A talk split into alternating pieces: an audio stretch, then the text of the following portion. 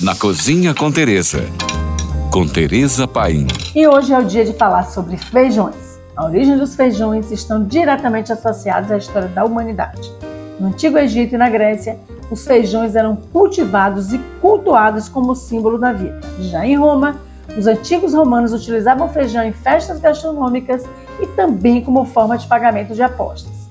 O primeiro feijão chegou no Brasil pelos portugueses e foi o feijão calpi de origem africana na segunda metade do século XVI que aportou aqui na Bahia. Mas hoje em dia temos uma variedade imensa de feijões de norte a sul do país. O feijão preto é campeão de consumo no Rio de Janeiro e São Paulo.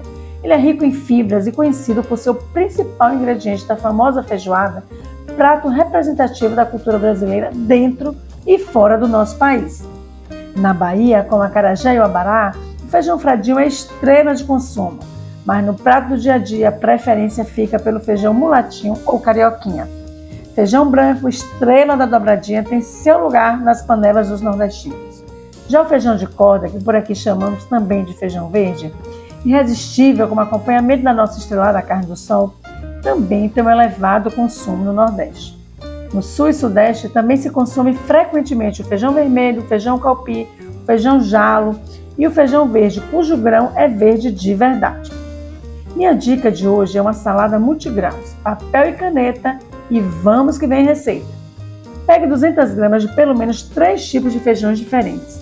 Cozinhe com caldo de legumes, cebola e cravo até que fiquem tenros, mas um em cada panela, porque cada um tem um ponto de cozimento diferente. Escorra os feijões em reserva. Hidrate 400 gramas de cuscuz marroquino com caldo de legumes e tempere um leguminho de Teresa.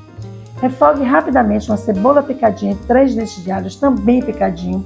Se quiser, inclua ervas inclua os feijões e o cuscuz hidratado. Pronto, tá show, tá pronto, pode brilhar.